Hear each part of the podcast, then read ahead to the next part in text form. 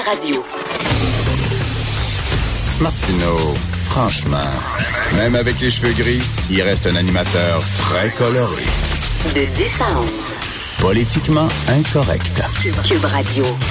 C'est la semaine de la santé mentale cette semaine pour sensibiliser les gens aux besoins euh, de, de, ressources, euh, de personnel, euh, d'aide pour les gens qui aident euh, les gens souffrant de maladies mentales. Donc, euh, j'ai décidé d'en parler avec euh, Mme Catherine Burroughs, qui est directrice générale adjointe de la Fondation Jeune en tête, et Alexina Gilbert, qui est animatrice pour le programme solidaire pour la santé mentale de la Fondation Jeune en tête. On va certainement, on va parler de la santé mentale et les jeunes avec ces deux intervenantes-là. Bonjour. Bonjour. Bonjour. J'arrête pas d'entendre parler des jeunes sont anxieux, les jeunes sont anxieux, les jeunes ont des problèmes de santé mentale. Puis là, je me dis, qu'est-ce qu'ils ont à être anxieux comme ça? Parce que toutes les études le démontrent. On n'a jamais vécu dans une société si peu violente. Euh, ça va, ça va quand même assez bien. Euh, euh, ils sont anxieux de quoi? Ouais. Ben oui, hein, on en entend beaucoup parler là en ce moment. nous aussi sur le terrain, les jeunes, c'est le sujet principal. L'anxiété, l'anxiété de performance. donc c'est important de, de, de, y réfléchir en tant que société. Il y a plein de facteurs là.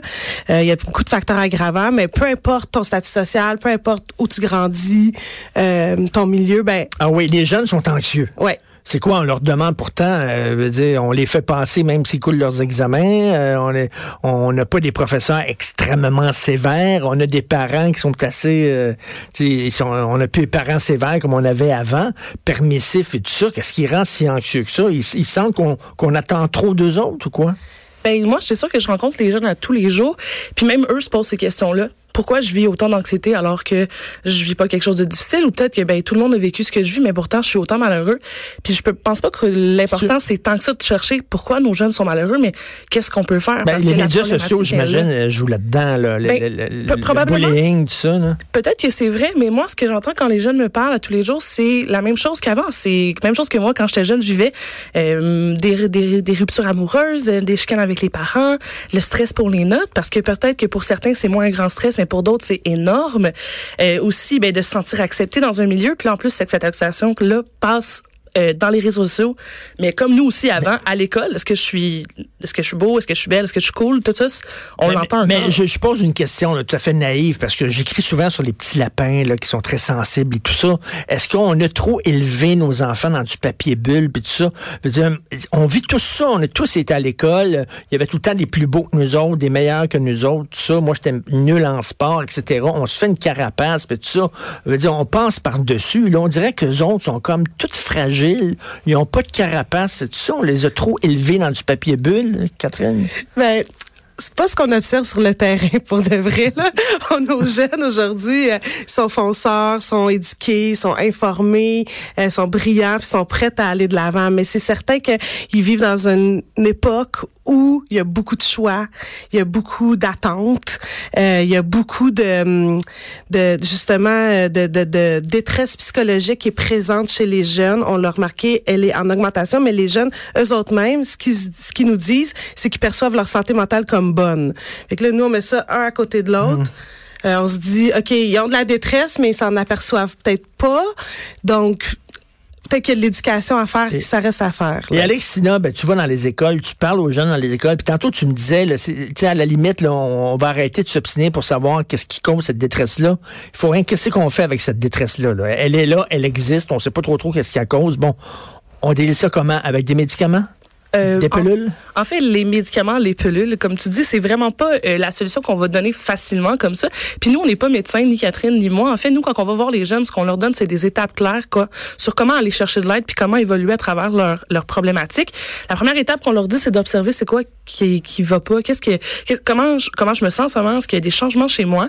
Puis après ça, après ça quand on réalise que ça va pas, ben là c'est d'en parler avec quelqu'un. Puis au début, on va faire comme quand on n'importe qui, on va parler avec nos parents, on va parler avec nos amis. Mais là, si on se rend compte que ça c'est pas suffisant, que même si j'en parle avec des gens autour de moi, je, vis encore de la, souffrance, ben là on va insister la troisième étape d'aller chercher des ressources. Euh, par avec un intervenant à l'école, va voir quelqu'un dans un CLSC, va chercher quelqu'un d'autre qui peut t'aider à passer à travers tout ça. Puis après ça, une fois que c'est fait, une, fois que tu as un réseau autour de toi puis tout ça, là, on va parler de, euh, de persévérer là-dedans. La médication, là, c'est on peut pas vous dire que c'est la solution ou pas. Il y a certaines personnes qui vont en avoir besoin pour diminuer ce qu'ils vivent en ce moment-là ou pour les, les supporter là-dedans. Mais nous, c'est sûr qu'on pousse la psychothérapie, discuter avec les gens, mais c'est vraiment un médecin qui peut donner c'est quoi le cours de traitement. C'est ça, parce que tu je disais en début d'émission qu'au Québec, c'est souvent un extrême ou l'autre. Là, tu sais. Il y a des gens qui ne jouent que par les pilules, puis il y a des gens qui disent non, on devrait donner des pilules à personne. Je m'excuse, mais il y en a qui en ont besoin. Là. Les TDAH, ça existe. Il y en a qui ont besoin de pilules, mais il y a des enfants qui sont rien qu'un petit peu turbulents, puis faut pas leur donner des pilules non plus. Ben, c'est un sujet super controversé. On y, on y réfléchit en tant que société. On veut-tu médicamenter nos, nos enfants, nos adolescents? Puis, je fais du pouce sur ce qu'Alexina a dit. Euh, pour certains enfants, c'est vraiment nécessaire, la médication, mais pour d'autres, le plan de traitement peut être la psychothérapie. L'important, c'est d'y avoir accès.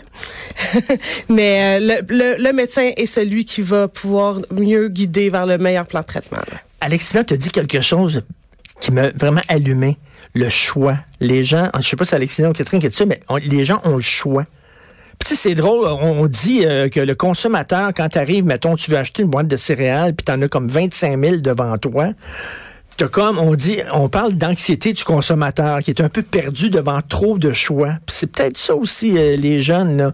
Ils sont, euh, les, les jeunes avant avaient comme un choix restreint, t'étais, étais plus encadré. Aujourd'hui, tout est possible devant toi, puis ça te donne comme un sentiment de vertige et d'angoisse. Oui, puis aussi maintenant, il y a des millions de personnes qui sont au courant de c'est quoi ta réponse à ce choix-là par les médias sociaux. Fait que c'est sûr que tout ça, ça fait une différence. Tu sais, avant, ton, ton chemin à toi, euh, la communauté près de toi est au courant. Maintenant, euh, ben, il y a des tu peux avoir des milliers de personnes qui te suivent sur un, euh, qui savent exactement c'est quoi le choix que tu vas faire. Fait que t'as encore plus de pression à faire ce choix-là puis d'avoir la bonne réponse. Puis en même temps, les médias sociaux, ils existent, on peut pas revenir en arrière. ils sont là. Qu'est-ce que vous dites, vous? Qu'est-ce que, vous préconisez aux jeunes en disant, Eh, passe moins de temps ces médias sociaux.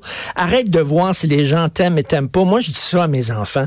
Regarde, quand tu existes dans la vie, quand tu es en vie, il y a des gens qui vont t'aimer, il y a des gens qui t'aimeront pas. Arrête là, de- de- d'aller chercher des likes. Qu'est-ce que les gens vont, pensent de ma dernière photo? Qu'est-ce que les gens pensent de ma dernière opinion sur mon statut Facebook? Ben c'est sûr que on vit tout intensément à l'adolescence pour la première fois en plus. là. Mais nous, on parle tout le temps de question d'équilibre. Tu sais, il y a des jeunes pour qui les médias sociaux c'est bien parce que ça les peut-être qu'ils sont dans un milieu à la maison qui est tendu ou est-ce qu'ils sont pas bien, puis ils se connectent avec des gens avec qui ils se sentent bien sur les réseaux sociaux. D'autres, par contre, euh, ben l'utilisation de leurs réseaux sociaux va affecter leur comportement, leurs rés- résultats scolaires. euh, ils vont s'isoler, leur santé mentale en fait. Donc c'est vraiment si on est inquiet pour notre jeune, c'est de garder le canal de communication ouvert. C'est du cas par cas, en fait. là. Il n'y a, pas- Ouais. il y a pas de solution là, euh, mur à mur. Ben, c'est de se questionner pourquoi en ce moment j'utilise les médias sociaux de cette façon-là. Tu sais, si je publie une photo de moi puis que ça me fait du bien puis que ça me valorise cette photo-là, puis que je le fais une fois de temps en temps puis je me sens bien avec ça, ben pas de problème. Par contre, si je le fais puis que ça devient un besoin, ben c'est de se questionner, ok, qu'est-ce que je pourrais faire pour contrevenir à ça? De quelle façon j'utilise? Est-ce que c'est simple pour sur le long terme? Puis ces questionnements-là, on peut les avoir pour sur n'importe quelle habitude. Là, on parle de réseaux sociaux, mais c'est on va parler de la même chose pour les questionnements, tu sais, de consommation, les questionnements de sport, de tous ces trucs-là. C'est comment je l'utilise? Est-ce que c'est c'est bon pour moi sur le long terme? Puis pourquoi je l'utilise? Est-ce qu'il y a une différence entre les gars et les filles? Euh, moi, je dis tout le temps, les gars, euh, quand tu sais, ceux qui conduisent, ceux qui ont une auto, quand, quand tu as un bruit dans le moteur, tu vas tout de suite dans le garage, mais quand tu as un bruit dans ta tête, tu vois pas. Là. Les gars consultent pas, les filles consultent peut-être plus. Est-ce que c'est vrai, ça existe encore, Ouais. ce cliché-là? Ben, sur le terrain, moi, je suis épatée à chaque fois à quel point les gars sont intéressés par le sujet, puis posent des questions, puis parlent. Souvent, presque plus que les filles dans les classes. Mais les chiffres démontrent que les- il y a plus de diagnostics auprès des filles. Les gars vont moins parler de leur situation, vont moins chercher de l'aide. Puis il y a plus haut taux de suicide chez les garçons. Fait qu'on on, on tend à penser que euh, ils attendent plus longtemps avant d'en parler. les symptômes aussi des fois se présentent différemment en fait si- chez une fille si elle vit quelque chose ben peut-être que la demande va être plus en douceur je, je peut-être que euh, la personne va pleurer peut-être être plus fragile alors que un garçon mais des fois ça va être ben là je vais dans les dans les préjugés là il y en a que c'est vraiment différent mais il y en a que ça va être plus dans la colère euh, Mais- dans dans des, dans de l'agressivité. Fait que c'est sûr que ça aussi là ben quand on voit quelqu'un qui pleure ben on a envie de l'aider quelqu'un qui se fâche on a envie de reculer. Fait que dans l'aide qui peut leur être apportée aussi ça peut être différent. Donc c'est à nous en tant qu'intervenants aussi d'adapter notre message d'adapter la façon qu'on amène de l'aide pour rendre ça plus accessible pour les hommes et les garçons aussi. Parce qu'on dit, on dit aux parents, là, il faut que, il faut que vous parliez à vos enfants. Mais tu sais, les enfants veulent pas se confier à leurs parents. Tu sais, ils veulent pas. Là, ils veulent se confier à peut-être à des professionnels. Tu sais, quelqu'un de plus neutre. Oui. Tu as beau dire, ah, je vais jaser avec mon enfant. Tu sais, il parlera pas de sa vie sexuelle, de ses problèmes, de, de, de ses problèmes de, de, je sais pas, de consommation de drogue ou tout ça à son père et à sa mère. Ça veut pas vrai, dire là. que ils vont pas pouvoir jouer un rôle important, les parents quand même. Donc, si si on est inquiet pour notre jeune, c'est vraiment peut-être de lui donner accès à notre appui. Tu sais, en tant que parent, des fois, on vit de la culpabilité. Euh, on, en tant qu'enfant, on veut pas décevoir notre parent non plus.